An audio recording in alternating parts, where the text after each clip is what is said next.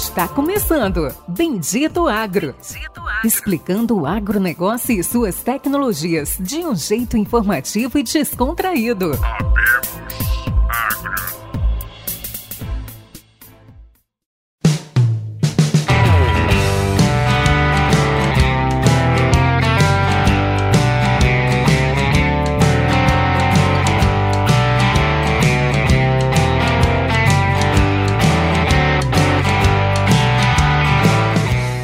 Começando agora mais um episódio do Bendito Agro, o seu podcast de inovação e conhecimento do Brasil e do mundo.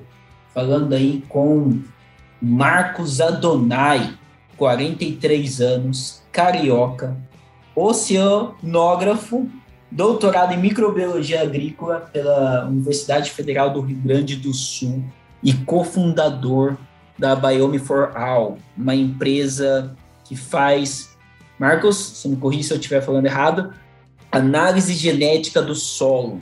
Ou eu gosto de se falar análise genética do solo, mas você vai poder dar uma aula e explicar um pouco melhor, né? Fala, Marcos, dá um oi aí para os nossos ouvintes. Olá, boa noite.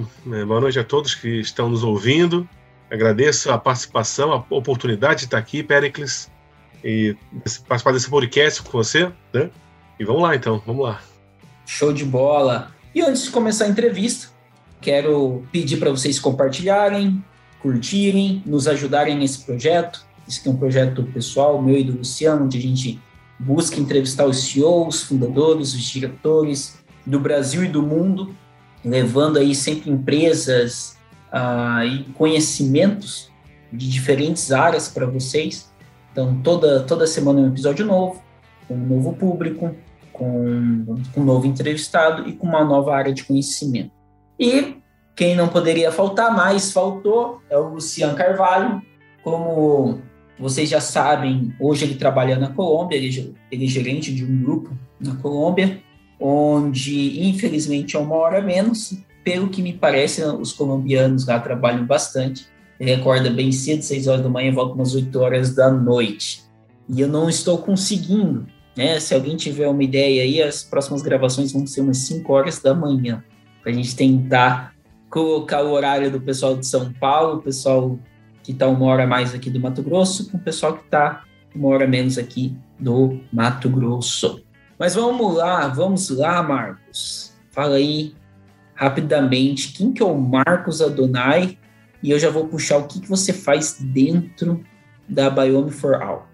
Bom, eu sou, como você falou, formado em oceanografia, mas a minha área de atuação é microbiologia. Né? Eu comecei o trabalho há mais ou menos 20 anos, um pouco mais de 20 anos, o profissional, né? na área de microbiologia.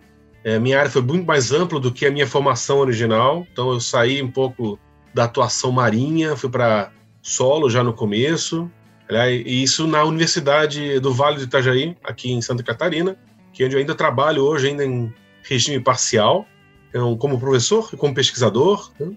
E aqui eu fiz trabalhos em várias áreas da microbiologia, em geral em duas áreas, que é onde vai chegar no meu trabalho na Biome, né? que é a ecologia microbiana e a fisiologia. Né? Então, eu abracei essas duas áreas de maneira ampla, não me limitei a um tipo de ambiente em particular. Né? E durante esse trabalho, desses vários anos, eu tive um parceiro, um parceiro de trabalho, de pesquisa, que é o André Lima, que hoje em dia é um outro cofundador da Biome for All. Então, a partir desse conhecimento que a gente teve, né, mútuo, de trabalho mútuo, a gente saiu um pouco da universidade e buscou essa nova iniciativa profissional na Biome for All, trazendo o que a gente aprendeu um pouco lá na universidade, tanto na área de biologia molecular, que é a atuação do, desse meu colega, genética, com a parte de ecologia e fisiologia microbiana e outros parceiros nossos de lá, a gente saiu, vamos focar numa coisa assim, voltada para o setor produtivo, aquele aquele momento, aquela, aquela transição do acadêmico para o produtivo que nos pareceu uma boa escolha naquele momento. Né? E a gente começou então a empreitada mais ou menos dois anos atrás. Foi um período de preparo da ferramenta que a gente trabalha hoje em dia e que a gente lançou comercialmente no final do ano passado. Né? E dentro da Biome Forum, estou já entrando o que eu faço aqui na empresa, né? É minha atuação em vários aspectos, mas uma das principais, uma das mais frequentes, exclu vamos dizer assim, que eu estou na frente, é preparo de conteúdos, né? é produtor de conteúdos, então desde blog, vídeo para o canal no YouTube, as lives, agora que podcast com você. É, tem uma série de e-books que vão começar a ser lançados no mês que vem, todos relacionados com análise genética de microbiomas do solo. Né? E tirando essa parte, eu sou microbiologista da empresa, então eu trabalho também muito com a interpretação dos laudos com os clientes, ajudar eles a entender essa informação e, claro, na elaboração do produto em si. A gente trabalha também com os aprimoramentos que vão acontecendo mês a mês no nosso caso. Né? Acho que é isso que a gente faz, Péricles. Não, extremamente interessante, né? E já quero perguntar, né? Hoje, né? Como que é o, o conceito? É uma análise genética? O que, que vocês analisam? Explica um pouco, né? As pessoas devem estar pensando, isso é uma análise de solo? Como que funciona o conceito, né? Como que é essa análise? Perfeito. O nosso objetivo da empresa originalmente era análise genética, independente da matriz. Inclusive, nós temos cinco vertentes diferentes, que a gente resolveu focar no agro, que nos pareceu a melhor decisão naquele momento, a gente acha que foi a decisão correta. Tá? Dentro da análise genética para agro, a gente trabalha, a princípio, com análise solo. Mas o que, que a gente vê exatamente? Né? O que é análise genética? Na análise genética, a gente avalia a informação contida no DNA dos organismos. É aquela informação que, no final, nos diz quem nós somos, humanos, né? Que nós somos filhos dos nossos pais e por aí vai. Da mesma maneira, os micro-organismos têm o mesmo tipo de informação, que dá o parentesco deles, o que, que eles fazem, como eles são, em essência. Né? Como os micro-organismos são componentes importantes no solo, né? no funcionamento dele, na saúde dele, no auxílio à planta em se estabelecer, a gente pode, então, por essa análise do DNA desses micro-organismos no solo, entender as funções que eles realizam lá e, assim, usar isso para tomar decisões. Ser mais assertivos, é, pensando que no que, que eles precisam, aquele solo precisa para melhorar sua qualidade, sua produtividade e por aí vai. Com o que, que a gente analisa, então, de maneira bem específica? O DNA de dois grupos de micro-organismos, de bactérias e fungos. Em breve a gente vai entrar num terceiro grupo, que é o de nematóides. Tá? E a gente faz duas coisas com esse DNA. A gente identifica os organismos, então quais são as espécies e gêneros de bactérias e fungos que estão presentes. E a partir dessa identificação, a gente faz uma segunda rodada de informações, que é a parte funcional, o que, que eles estão fazendo lá. Mas daí a gente foca em particular naqueles atributos que têm relevância para o cultivo vegetal, independente da espécie vegetal em si. Então é isso que a gente traz de informação de uma análise de solo, organismos presentes e as funções que eles realizam. Legal, né? E eu estava vendo, né? Você tem uma, estava vendo algumas análises que tem uma quantidade muito grande de informação, né? Esses organismos de solo.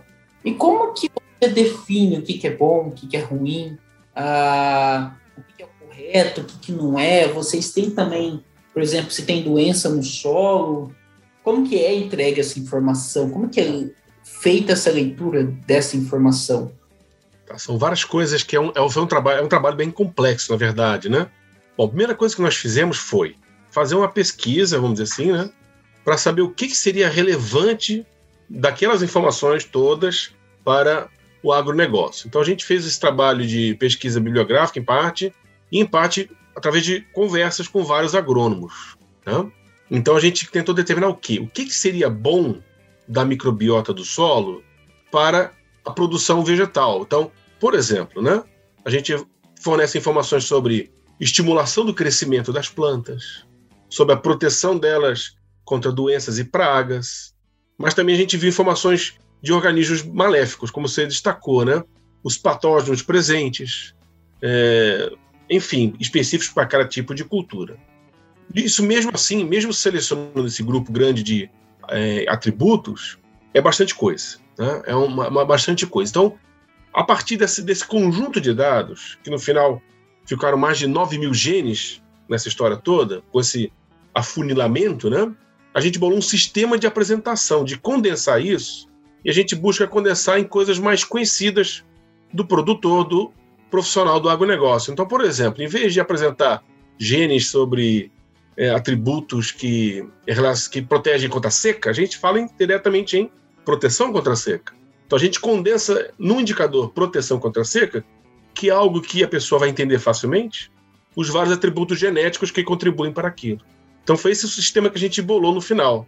Juntou aquele monte de coisas em um número menor de indicadores com nomes mais fáceis de associar à sua função prática. Mesmo assim, ainda é bastante coisa, mas já não é mais 9 mil, é em torno de 100. Hum, entendi. E eu estava um outro. Você pode citar alguns exemplos, os principais, por exemplo, produtor de soja que nos ouve. Você pode citar os principais organismos que a gente olha na soja? Perfeito. A gente pode olhar primeiro. Vamos pensar em organismos benéficos, né? Uhum. O produtor de soja que usa binsumo, né? Que já usa binsumo, ele usa bradyrhizobium, fixador de nitrogênio, usa azospirillum, ele pode usar um tricoderma para combater uma, um fungo patogênico. Então, é o tipo de organismo que a gente vai estar tá olhando. Tá? Uhum. Por outro lado, os maléficos, né? a gente vai estar tá olhando organismos que, como o fusário, o próprio fusário, que causa certas doenças, é o coletótrico, macrofomina. Então, a gente olha esses organismos benéficos, por um lado, dependendo do tipo de atributo, nutricional, combate de pragas, e a gente vê os organismos maléficos de interesse para aquela cultura. E esse trabalho que a gente faz com a soja, a gente faz com cada uma das culturas diferentes, buscando aqueles que são os chaves para cada caso. Né? Então, esses são os exemplos, né? os mais usuais, provavelmente. Legal. E assim, um outro ponto agora, né? Citando, né, pensando em organismos, uh, eu estou entrando numa parte bem técnica. Vamos lá. E depois eu quero entender um pouco da história, né? Eu pulei história, estou pulando fases, né? Mas agora que, eu, agora que a gente está falando disso, eu vi que existem diferenças de solo, do, dos organismos de um solo onde se planta soja e milho e organismos de solo onde se planta é, cana de açúcar. Por quê? Entendeu? Dá um, me ajuda a entender. Muito importante. Bom, a microbiota, como qualquer ser vivo, ela responde a mudanças no ambiente de maneira geral, né? Sim. A gente mesmo nós mudamos de comportamento, por exemplo, né? Os microrganismos mudam de comportamento, mas também muda de composição. A, comunidade microbiana muda em termos de composição em função de vários fatores. Entre esses vários fatores, a gente tem a cobertura vegetal, o tipo de vegetal que está presente naquele solo. Né? E aí você destacou a milha, o milho, soja, por um lado e a cana no outro, né? Uhum. O que, que esses vegetais mudam no solo que faz essas mudanças ocorrerem na microbiota? Em grande parte, são moléculas que eles vão liberando na raiz. Certo. A gente chama de exudatos. exudatos. São moléculas orgânicas de várias naturezas. Né? Tem ácidos orgânicos, tem é, ácidos graxos voláteis, são compostos aí uma coisa mais química, né? Mas várias categorias de moléculas que fazem o quê? Bom, por um lado, algumas delas são utilizadas como alimento pelos microrganismos. E aí, como nós temos preferências alimentares, né? Ah, esse gosta mais de massa, esse não come carne e tal. Eles também têm essas preferências. Então, isso já provoca uma mudança. Além disso, tem certas moléculas que os vegetais liberam na, pela raiz que são antimicrobianas, que elas inibem micro-organismos. Então, isso provoca uma seleção também ali, ali na rizosfera.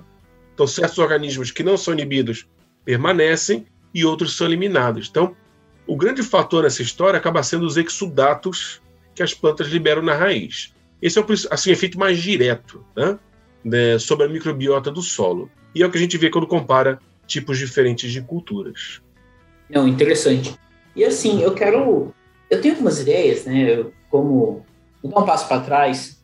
A gente está falando com a Biome for All, né? Vocês devem lembrar que alguns meses atrás a gente entrevistou o pessoal do o Diogo Pinho da Biome Makers, que é uma empresa que é um pouco mais antiga, só que é uma empresa espanhola, também com atuação em São Francisco, que é a mesma ideia, mesmo, é a mesma, vamos dizer assim, inteligência de que se faz análise genética, né, toda a parte zoológica de microorganismos, dos organismos do solo.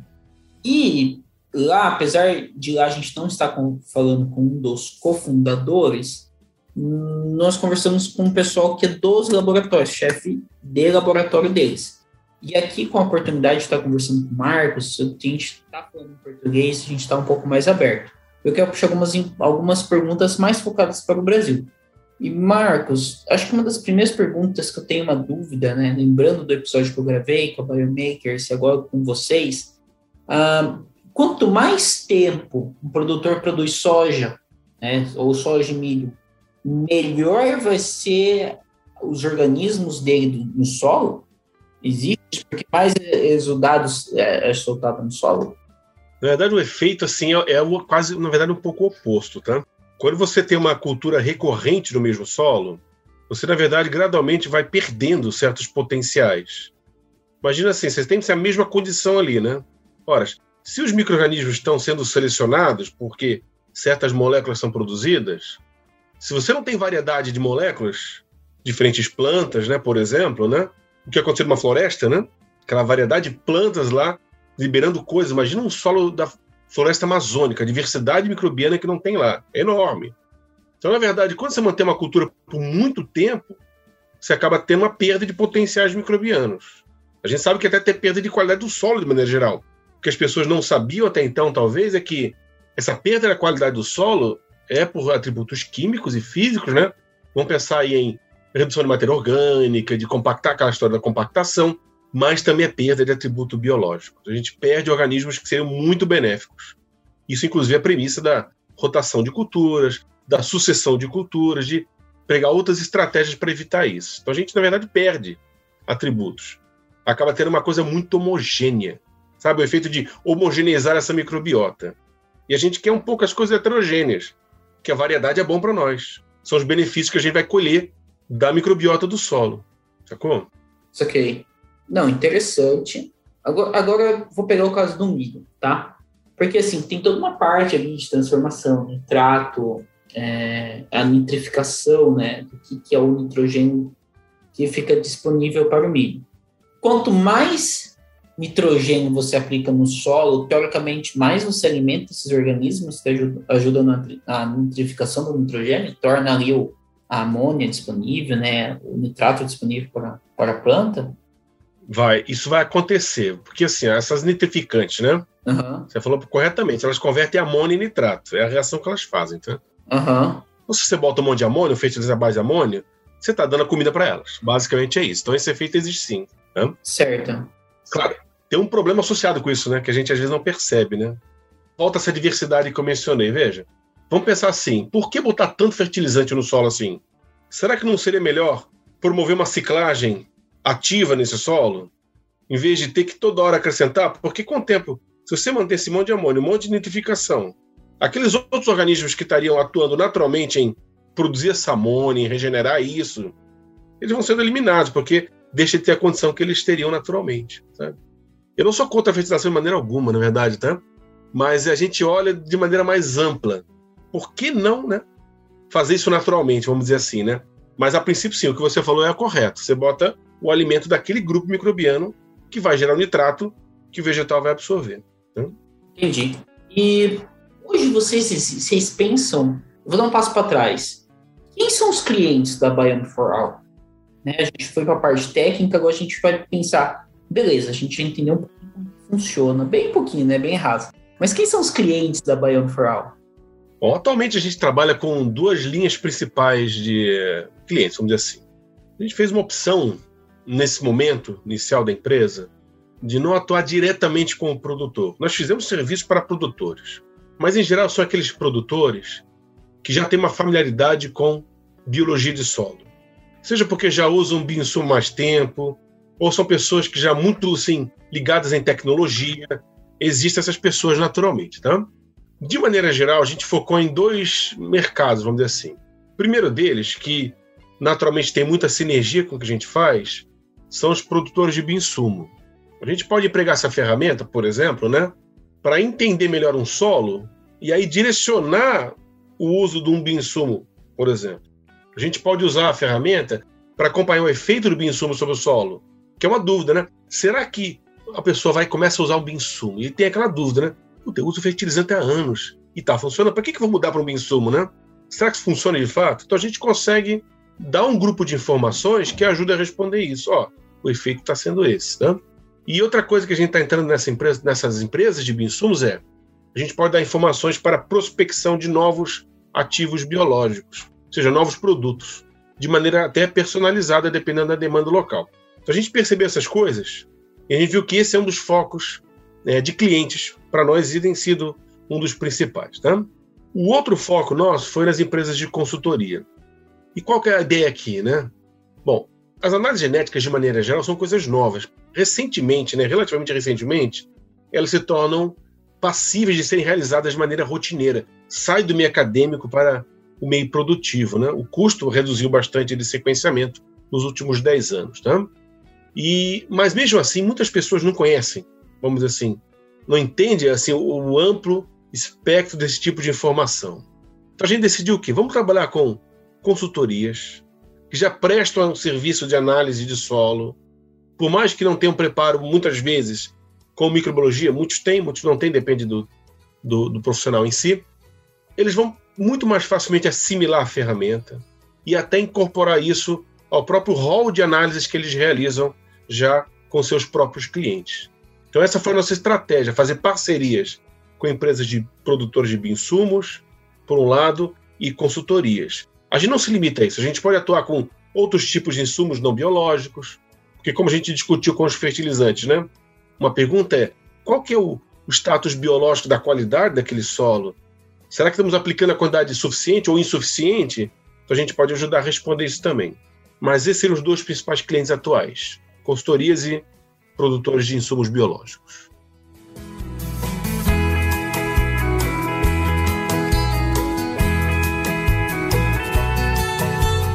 Você pode dar um exemplo? Claro. Pega um caso real de que foi usado, foi decidido mudar o bioinsumo, ou foi decidido colocar mais. Pensa assim, ah, tô com muito problema de nematóide, tô com problema, quero aumentar minha produtividade, quero diminuir, quero entrar totalmente no biológico. Dê um caso real, fala o passo a passo de como ocorre, né? Tá, perfeito. Um, vou pegar um caso, vou pegar dois casos que eu de exemplo. Tá? Um caso foi um produtor individual. A gente raramente trabalha com produtores individuais, mas esse foi um caso que a gente fez isso, tá? A gente fez uma análise de solo, do solo é de café, tá? no caso, tá? e a gente trouxe então o nosso laudo, fez toda uma entrega, uma, uma explicação para os clientes, né?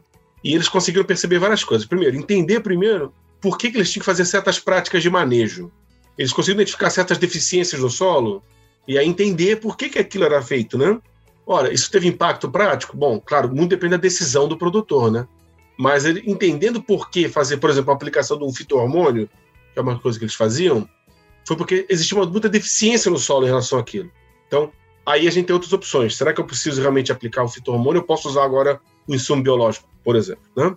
A gente não tem a conclusão do, nesse caso em particular, do que, que aconteceu depois, que ainda está no ciclo produtivo, né? Mas isso foi um exemplo, só para ser um exemplo de ação que eventualmente pode ter resultado da aplicação desse laudo.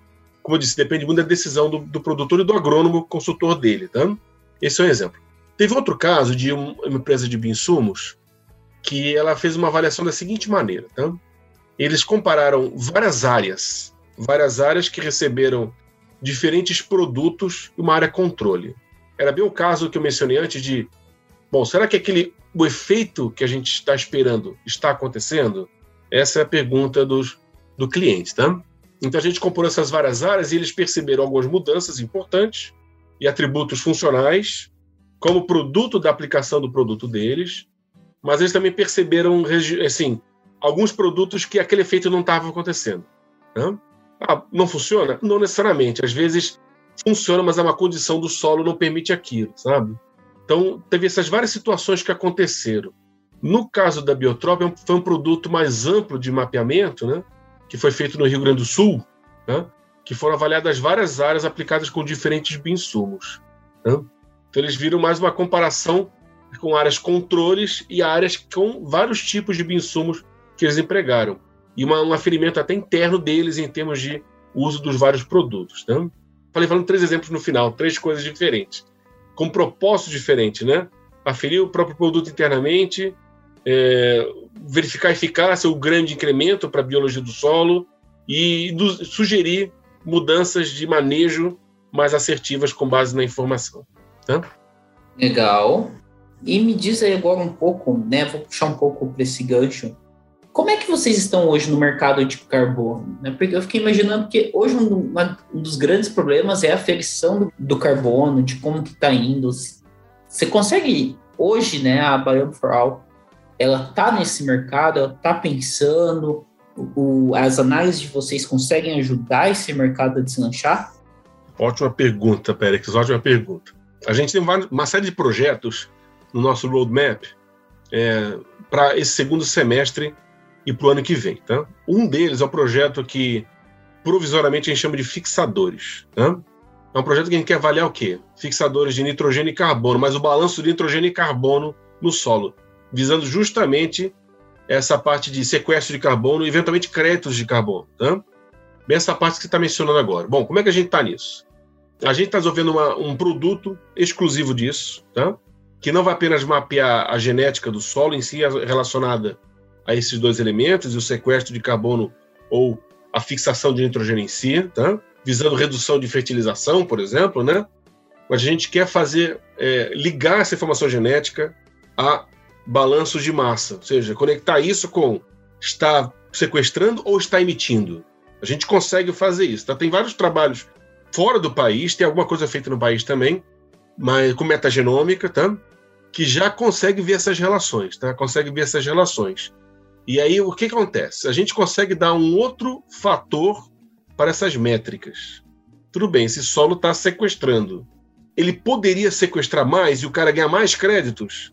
Uhum. Você entendeu? Ou eu não estou sequestrando, estou emitindo, mas como é que está a minha biologia do solo? Eu poderia converter esse solo que está emitindo em algo que não emite tanto? Ou até faz o sequestro?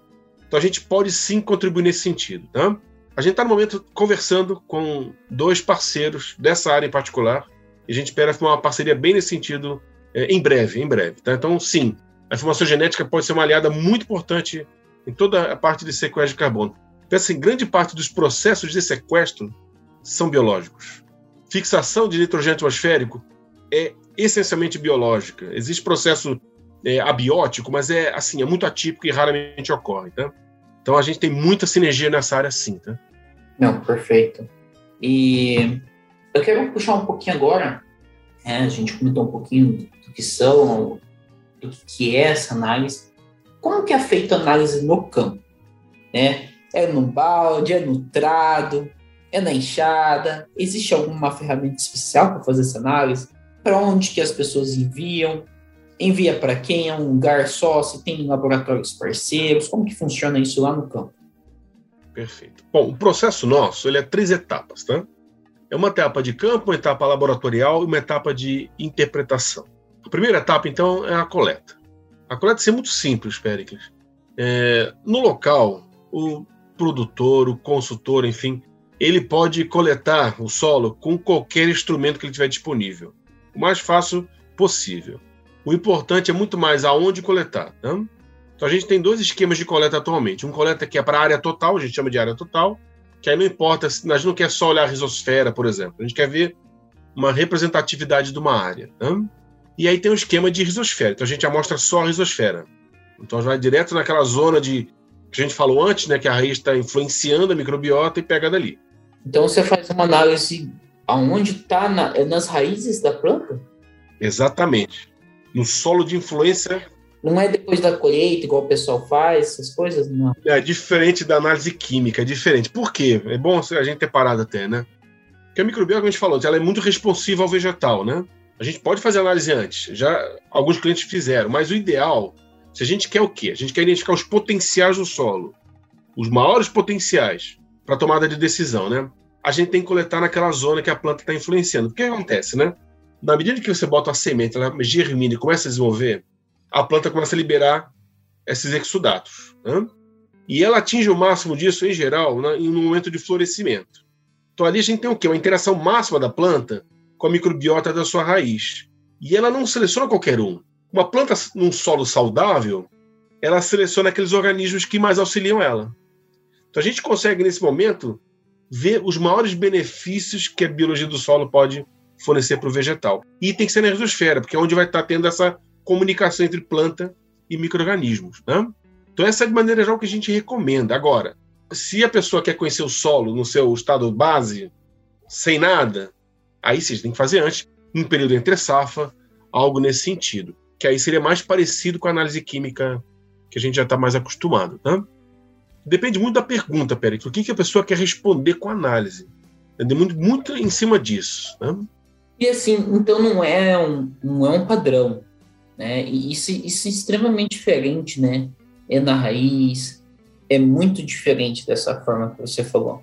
Sim, é. É, não é padrão porque, como eu disse, depende da pergunta, né? Agora, o que, que a gente recomenda? Você poderia perguntar, né? Bom, em termos de microbioma, na maneira que a gente concebe o todo, né? A gente recomenda a risosfera e nesse momento de florescimento. Né? Esse é o padrão, assim, o geral. Mas daí surgem as perguntas diferentes, né?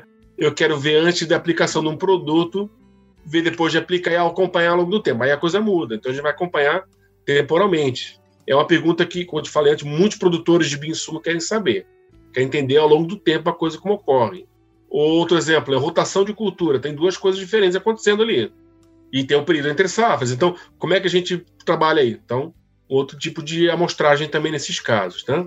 Mas, de maneira geral, a recomendação é essa que eu falei. Não, fantástico, entendi. Tá. E essa, qual que é o tamanho dessa coleta e para onde envia? Bom, a gente faz uma amostra composta, tá? Essa de risosfera são 10 amostras de um talhão que a gente compõe uma amostra única, tá? Essa amostragem é feita com um kit nosso que a gente envia para o produtor. Tem todos os itens que ele precisa, incluindo um frasco estéreo que é acondicionado à amostra composta. Essa amostra vai pelo correio ou alguma forma de entrega por um dos laboratórios nossos homologados. São dois, é um em Piracicaba e outro em Curitiba, tá? São dois os laboratórios que a gente homologou. A gente está aberto a homologar para vários, na verdade. Né? A verdade é essa, tá? Mas. Oh, isso aí. É, esses dois laboratórios são os que a gente trabalha atualmente. Esse envio chegando no laboratório vai ter o sequenciamento lá, tá? Em geral, dura então de 15 a 20 dias. Tem sido um processo bem rápido em comparação com o passado. A gente trabalha com informação genética na universidade há muitos anos, tá? Eu e o meu sócio André, tá? Especialmente uhum. ele. E a gente trabalhava com escalas de tempo muito maiores alguns anos atrás, né? É, escala de meses, em alguns casos, um, para fazer um metagenoma, tá?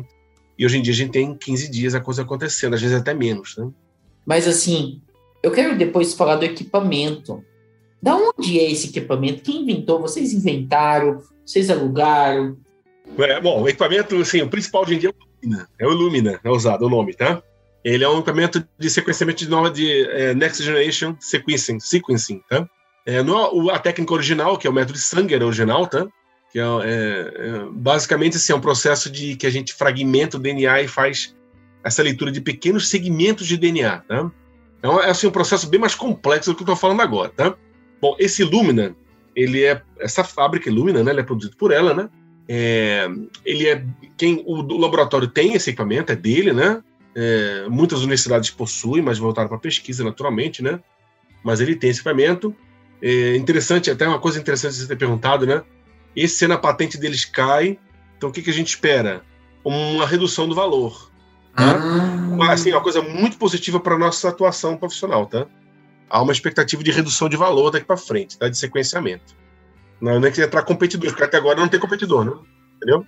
Que louco isso, cara, que interessante. É. E assim, eu trabalhei na Rideza no passado e a gente tinha um equipamento parecido para tentar mapear o, a parte de, de DNA da, da cana-de-açúcar, que é gigantesca, né?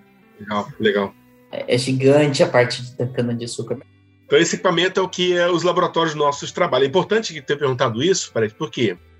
Porque a gente trabalha com certos padrões no sequenciamento, sabe? Certas regiões, um certo nível de qualidade que a gente precisa que atenda, para a gente poder fornecer uma informação de qualidade para o cliente depois, né? Então, esses laboratórios que a gente homologou é porque eles atendem ao nosso requerimento específico de qualidade, tá? Bom, depois desse período de sequenciamento, que ele pode variar. Esperando uma pergunta só, por que, que varia, né? O Illumina, o sequenciador, ele depende muito de escala. Ele trabalha com as placas de leitura. Se não me engano, são 100 amostras por vez. Então, em geral, o que, que os laboratórios fazem? Eles deixam acumular amostra para completar uma placa inteira e aí rodar um sequenciamento, tá? Então, isso que às vezes uhum. atrasa, dependendo do laboratório. Quando a gente tem poucos laboratórios recebendo um grande número de amostras, a gente consegue agora o quê? Rodar mais rápido o sequenciamento, né? E aí entregar mais rápido o resultado. Então, esse é o grande determinante do tempo no final. Não é que o sequenciamento demora. É esperar preencher uma placa para sequenciar, porque os insumos são importados, são bem caros, na verdade. Tá? Essa é a limitação de tempo que ocorre, na verdade. Entendi, legal. E onde que é esse laboratório de vocês? Tá, então, um em Piracicaba, tá?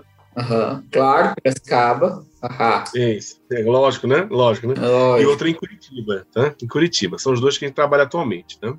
Tem, não tem muitos laboratórios no Brasil. Naturalmente, assim, em termos privados, eu digo, tá? Aham. Tem alguns, mas não tem tantos assim como laboratório de química e tal, né? Nós temos parceiros no exterior, como você deve saber também, né, Péricles? É, pra você ter uma ideia, né? Um dos principais laboratórios do mundo é a Macrogen, na Coreia, né? E é Eu a não estava faz- sabendo, não. Eu, não, Não, sou é, tão, mas- eu não sou tão inteligente assim, não. Não, imagina, é claro que você é. É, Mas a Macrogen assim, é um dos mais antigos, na verdade, tá? certo. E na universidade, até a gente abrir empresa, a gente trabalhava com eles, tá? Eles têm um serviço muito bom, muito agilizado, sabe? Só que agora, para nós brasileiros, com a história do dólar, a gente está meio prejudicado de fazer o serviço com eles. Hum, Acabou encarecendo um pouco e complicando o envio, aquela história toda, tá? Mas tem vários laboratórios mundo afora. Isso é uma coisa positiva do que a gente faz. A gente consegue fazer o serviço em qualquer laboratório do mundo. Para nós não faz diferença, tá? Porque a gente entra na terceira etapa, basicamente, tá? Entendi. Ah, e a terceira etapa é o licenciamento. Eu ouvi, quando. Peço desculpa, vou ficar citando concorrente, né? Coisa chata. Manda ver, manda ver. Mas assim, brincadeiras à parte, eu lembro que ele falou que assim, a grande corrida, né? Não existe só a Miami for All, né? Só para vocês entenderem, eu vou dar um, vou dar um, dar um Vai lá, passo. vai lá. Mas a for All aí, o, o, Marcos ele vai ficar rico daqui a algum tempo, quando eles começarem a levantar mais dinheiro, porque todas as outras empresas desse ramo estão valendo muito dinheiro. Então, logo, logo aí a gente vai ver o, o- Marcos vindo visitar a gente de avião. Então, brincadeiras à parte, existe uma corrida mundial por este setor da Biome for All, né? A gente entrevistou a Biomakers, que é uma empresa espanhola que também atua tanto em São Francisco quanto em Barcelona. A gente tem a Trace Genomics, que é em São Francisco. Então, assim, tem a Trace Genomics, tem a Biomakers, ah, eu acho que tem mais uma outra que eu não sei o nome, e tem a Biome for All. E dizem que a grande corrida é na, é na sua questão de banco de dados. né? Quanto melhor você mapeia o que existe no solo, e melhor você dá um resultado final, né? Você consegue mapear o que é doente, o que não é, como que funciona, todas as doenças, qualidades, diferenças de solo, diferenças de regiões. Eu queria consultar isso com você, Marcos. Como, como que é essa corrida? Se é isso mesmo? É assim, quanto mais análise você faz, melhor fica a Biome for All. Ah, conta um pouco aí pra gente. A sua colocação é perfeita, Pérez. Assim, pensa só, a gente faz uma análise isolada, né? O que, que gera dali? Um monte de letra, que é o código genético, né? A gente decodifica aquilo na terceira etapa, na análise dos dados em si, né? Uhum. Mas a gente gera os atributos. Tá, então tem isso aqui de fito-hormônio, esses patógenos. Isso é bom? Isso está num estado bom? Está ruim? A gente precisa de uma referência, sabe? Para dizer se aquilo está ok ou não. Bom, para fazer esse julgamento de se aquilo está adequado ou inadequado, aí que entra o banco de referência. Então o que a gente tem que fazer? A gente tem que ter um comparativo dessa amostra o máximo de conjuntos de amostras similares que a gente puder. O que que é o similar? É a mesma cultura, como a gente viu, a cultura influencia a microbiota, né? A cultura, então. Mas não só essa cultura. Bom, a mesma cultura soja é produzida em vários tipos de solos diferentes, clima diferente, regiões diferentes. Então a gente precisa ser o quê? Muito preciso no referenciamento para aquela, aquilo que a gente está vendo naquela amostra ser, de fato, aquela situação que está sendo referenciada. Então tá, para essa situação aqui, né? É, vamos pensar aqui algo qualquer. Uva aqui em Santa Catarina, por exemplo, né? Tem uns, umas vinícolas aqui, né? Os produtores de uva aqui. Uhum. O solo de uva aqui da parte mais do Planalto, tal ali. Esse solo aqui, a gente esperaria um cenário X. Só que o cenário não está X, está menos. Aí a gente consegue dizer, bom, isso aqui tem que ser melhorado, porque não é isso que a gente esperava nesse solo para essa cultura. Então aí que entra o banco de referência, a gente saber o que, que seria os padrões para as várias condições que a gente pode encontrar num solo. Tá? Como é que a gente constrói esse banco? Né? Bom, a gente começa o banco da Biome for All, a gente começa com amostras públicas. Né? Essas amostras públicas elas vêm de grande parte de pesquisa acadêmica, porque a gente, quando publica um trabalho de genômica, né, de maneira geral, a maioria dos periódicos científicos requisita que esses dados sejam depositados de maneira acessível a todos. que é um princípio da ciência, né? Ser acessível a todos, tá? Certo. A gente parte desse banco. Só que o que acontece com o banco público? Ele vai ser limitado a certas condições de interesse dos pesquisadores e a regiões, né? Então a gente não tem, às vezes, dados nacionais. Se tem nacional, não tem de todas as regiões nacionais. Então a gente começa o trabalho agora nosso interno, da própria Biome for All, de construir o nosso próprio banco. Tá? Hum, entendi. Sacou? Cada amostra uhum. que a gente faz nova, ela entra para o banco e ela vira uma referência. E assim já vai construindo as referências. Esse é um processo que vai acontecendo gradualmente. Eu vou falar agora sobre o projeto que a gente está bolando, que é, atende justamente isso, uma das demandas atende isso. A gente percebeu essa demanda dos bancos de referência, né? E a, gente, e a falta deles no Brasil, na América Latina de maneira geral, na verdade, tá? Percebeu essa ausência de bancos. O que, que temos que fazer? Bom, a gente pode ir acumulando amostra e até e, e acontecendo naturalmente. Ou a gente pode financiar isso e construir esse banco. Então a gente está partindo de uma abordagem de fazer um mapeamento genético pelo Brasil afora, o máximo de abrangência possível em termos de solos, regiões e culturas, para, entre vários, vários objetivos, construir os bancos que a gente precisa para as várias culturas de relevância brasileira. Isso vai ser o diferencial nosso, por exemplo, dos nossos concorrentes fora. Eles estão muito focados, naturalmente, né, hemisfério norte. Eles não estão vendo aqui, né? E o Brasil, a gente sabe, né, a importância agrícola do Brasil. Então a gente tá, a gente tem plena convicção que a gente está na frente nesse sentido. Então, assim, como vocês estão atuando no Brasil, fazendo todos esses testes no Brasil, vocês estão muito à frente do pessoal lá fora. Então, assim, é uma barreira natural de uma empresa gringa vir para o Brasil. Vai ser, vai ser. Porque as referências deles não são daqui, são referências de lá. Você entendeu? Interessante. A gente, por outro lado, não consegue, não. O cara que tem Rio Grande do Sul, soja, com uma rotação com a pastagem. A gente tem a amostra representativa daquilo. O cara em Santa Catarina de uva, a gente tem a amostra de lá. A gente tem um banco de lá, não só uma amostra. Isso é importante, né? Um conjunto que torna uma, uma informação relevante, de maneira que a gente saiba qual que é o esperado naturalmente, certo? Então não basta uma, tem que ter várias, na verdade, né? Ah, fantástico isso.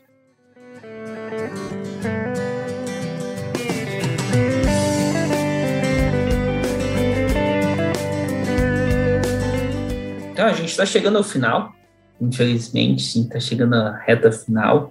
Não sei se eu perguntei tudo, tem muita coisa para se falar, mas fica aqui aberto o convite quando vocês tiverem mais coisas, novidades para se falar. Como é que faz hoje, né? Eu queria talvez puxar aqui um encerramento. Uh, hoje, por exemplo, para a SEMA aprovar um produto químico, né? SEMA, né? Mas uma, a, a MAPA aprovar um novo produto químico. Vocês já estão trabalhando com essas novas, com as multinacionais para ver se tem interferência no solo, para ver se tem se o que estão fazendo no solo é correto ou não, se o produto que aplica na planta tem interferência no solo, se já, tem, já se usa as análises de vocês para fazer esse tipo de liberação no mapa? Não sei se está claro o que eu perguntei. Tá, tá claro sim, tá perfeitamente claro, tá? Eu não sei se chegou a informação neles no sentido de aprovação pelo mapa, mas tem sim já serviços sendo feitos nesse sentido. Eles querem responder essa pergunta, né? Porque a sua pergunta é super importante, né? Qualquer produto, né? Qual o efeito negativo que vai ter, né?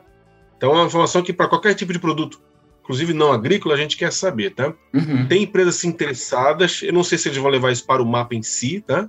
Mas eles pelo menos querem saber o que está acontecendo, tá? A própria empresa química quer saber, né? Quer saber. É uma demanda do produto, né? Qual a segurança do produto que você está aplicando? Então, sim, eu acredito que a gente vai se tornar cada vez mais importante nesse sentido também, tá? Como já é para outras áreas, como já é para outras coisas, tá? Então, sim, já tem muita gente procurando sim para isso, eventualmente para essa finalidade, sim. Não, legal. E agora, você quer buscar uma última? Eu não deixei de perguntar alguma coisa. Você quer comentar algum outro ponto? Não, acho que acho que é isso. As perguntas foram muito boas, muito assertivas, é, Pérez, bem em cima dos pontos, acho que digo principais, né? Deixa eu comentar um pouco, talvez, só dos, de outras é, linhas que a gente está no nosso roadmap. Rapidamente, hum, acho que é claro. as pessoas saberem. Né? Manda aí o Pix de 2000 de marketing aí, nós fazemos tudo. Ah, vamos lá. Não, manda duas análises. Em vez disso, né? Manda duas análises pra gente. Brincadeiras à parte, pode continuar. tranquilo, tranquilo. Bom, a gente está agora com um produto já no forno para análise genética de que é uma coisa inédita, tá? É, não existia essa análise da maneira que a gente faz no mundo. Tem uma empresa, um dos concorrentes americanos que fazem algo similar. A gente quer fazer algo muito diferente. E isso vai nos permitir até, talvez, entrar em locais que eles estão trabalhando, mas não fazem essa parte. Pelo menos não estão divulgando se fazem, então. Que é a parte de nematóide, então, que é um interesse enorme na área agrícola. É uma demanda que vários clientes tinham desde o começo. E nematóide, vocês analisam? Então estamos chegando lá, tá? É um, os primeiros, os próximos lançamentos. O projeto Fixadores, que eu mencionei, é um da outra na linha em sequência. A gente tem o processo, projeto de unir dados genéticos de solo, de microbiota, com os dados tradicionais físico-químicos e de estrutura de solo na mesma plataforma e analisando tudo junto. Então a gente quer chegar num. A gente está sendo bastante ousado nisso. Então, ou seja, você, Périx, produtor, você tem essa análise nossa, genética, você tem o seu banco lá de análise, você bota junto e a gente vai nos dar um, uma recomendação final de tudo junto, para ser muito mais assertivo do que olhar uma ou outra coisa. Então, isso está para o final do ano. A gente quer ano que vem duas coisas bem novas. Primeiro, ainda ligado ao agronegócio, mas entrar na parte de animais, de pecuária, tá? em particular com boi. A gente quer já entrar nisso, analisando a microbiota do boi, buscando melhor é, rendimento da ração. De novo, uma coisa que tem muita gente interessada. Tá? E o final do ano que vem, mas já, temos, já estamos trabalhando um pouco em cima disso, a gente vai desenvolver uma ferramenta preditiva, ou seja, a gente tem esse solo com esse status atual. Se a gente fizer X ação, o que, que vai acontecer com o produto dela? Uma coisa bastante difícil de fazer, de certa maneira, uma ferramenta preditiva, né? Que vai depender do banco, de um banco muito bom, tá? Mas a gente botou no final do ano que vem até essa ferramenta já para comercializar. Tá? Então, esse é o nosso roadmap até final do ano que vem, com várias saídas novas que a gente está planejando. Aí. Não, fantástico. Meu Deus, fantástico. E fica aqui o convite. Assim que sair o, o do nematóide, você avisa que a gente vai gravar outro Legal. Só para falar de nematóide. Maravilha. E é que eu, eu acabei não perguntando, não vou mentir, não, uhum. enquanto a gente estava fazendo aqui a gravação, tava de olho no seu blog. Ah, tá. Eu tava só aqui, né? O que, que eu vou, né? Pessoal, entrem no blog da Biome for All, pesquisem tá? Para quem não conhece, é Biome, B-I-O-M-E, 4 All, então é Biome for All, né? Empresa brasileira com nome bem americano, .com.br.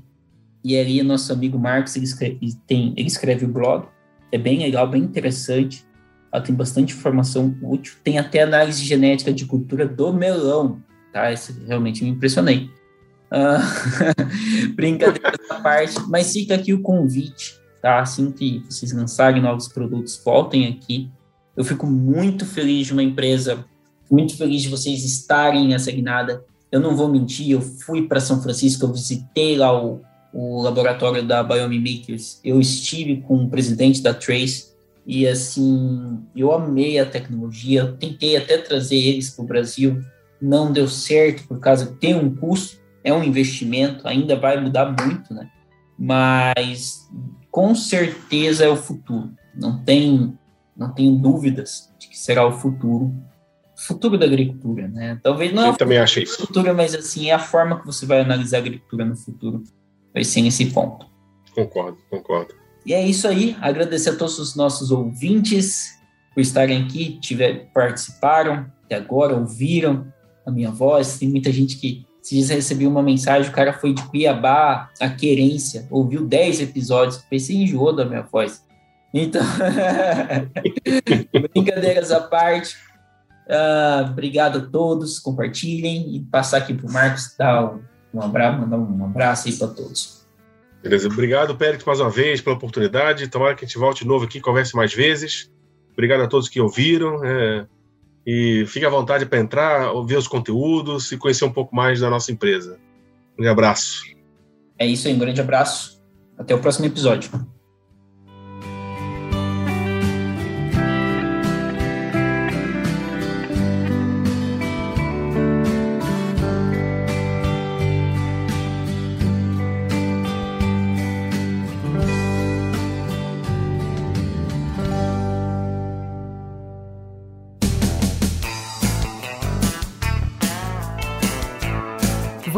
Ouviu Bendito Agro. Acompanhe o nosso programa nos principais aplicativos de podcasts e fique por dentro das tecnologias envolvendo o agronegócio.